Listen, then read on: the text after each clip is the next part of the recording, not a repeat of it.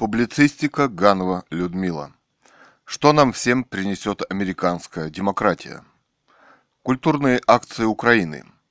Нам все же не следует забывать, что все то, что озвучивает Украина, она делает с подачи Америки. Украина распалась в связи с неумением ее президентами управлять своей собственной страной. С одной стороны миллиардеры, а с другой стороны призывы крыть крыши соломой тем, кто обобран ими до нитки. Откуда миллиарды у Порошенко? Почему никто об этом не спрашивает? Украина, в общем-то, небогатая страна, и этот вопрос очень уместен.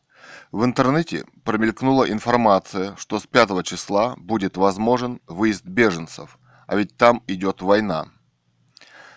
И почему тогда люди не могут уехать из страны? Что, не существует международных стандартов по беженцам? Но Европа и Америка по этому поводу молчат. Из Украины от политики и режима Порошенко люди бегут массово, именно это хочет скрыть Порошенко, закрывая Украину. А почему, собственно, мы не должны поддержать присоединение Крыма к России? Никто не объясняет. Часть культурных деятелей поддержала это присоединение Крыма к России. Крым отделился, войны нет, почему бы не поддержать? Тоже никто не отвечает. Так люди выступают за мир и за нежелание вести войну. Но Порошенко и, и Америке это очень не нравится. Они обожают вести войну и смерть. И только в ней чувствуют свою силу. Там, где присутствует Америка, везде война. А что Россия не имеет права на свою точку зрения, отличную от Порошенко и Америки? Америка в культурной среде и оппозиции России имеет большое влияние. Пройдитесь по русским информационным сайтам, каналам, радиостанциям. Эхо, Дождь и так далее. Там никто никогда не поддерживает политику России. Почему? Потому что в основном это проамериканская информационная сеть среди культурных деятелей России, которая стремится подчинить своему влиянию информационное поле России. И вот, и вот как только нашлась группа людей, подписавших согласие с принятием Крыма в Россию, Америка вместе с Украиной решила их одернуть, ввести против них санкции.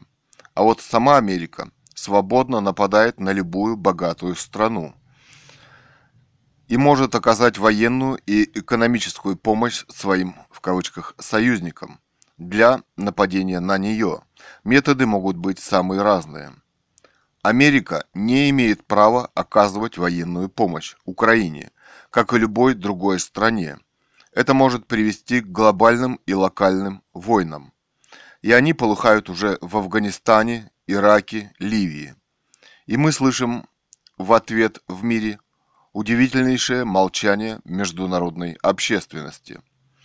С чего Америка взяла на себя роль мирового жандарма, который экономически, политически и военно вмешивается в дела любой страны мира и пытается подчинить себе уже весь мир. Остальному миру пора об этом задуматься. Они на очереди – Америка хочет, чтобы никто в России, никто не сказал слово за Россию. Вам не страшно? Ведь это духовное рабство. Это самое настоящее преследование за убеждения. И никаких демократических ценностей на самом деле в Америке не существует. Публицистика Гановой Людмилы. Ганова Людмила также автор романа «Русская монархия» 2010 о восстановлении легитимной власти в России монархии Романовых. Она написала в 2018 году открытые письма королеве Великобритании Елизавете II, Карлу XVI Густаву, монарху Швеции и Нобелевскую премию по литературе.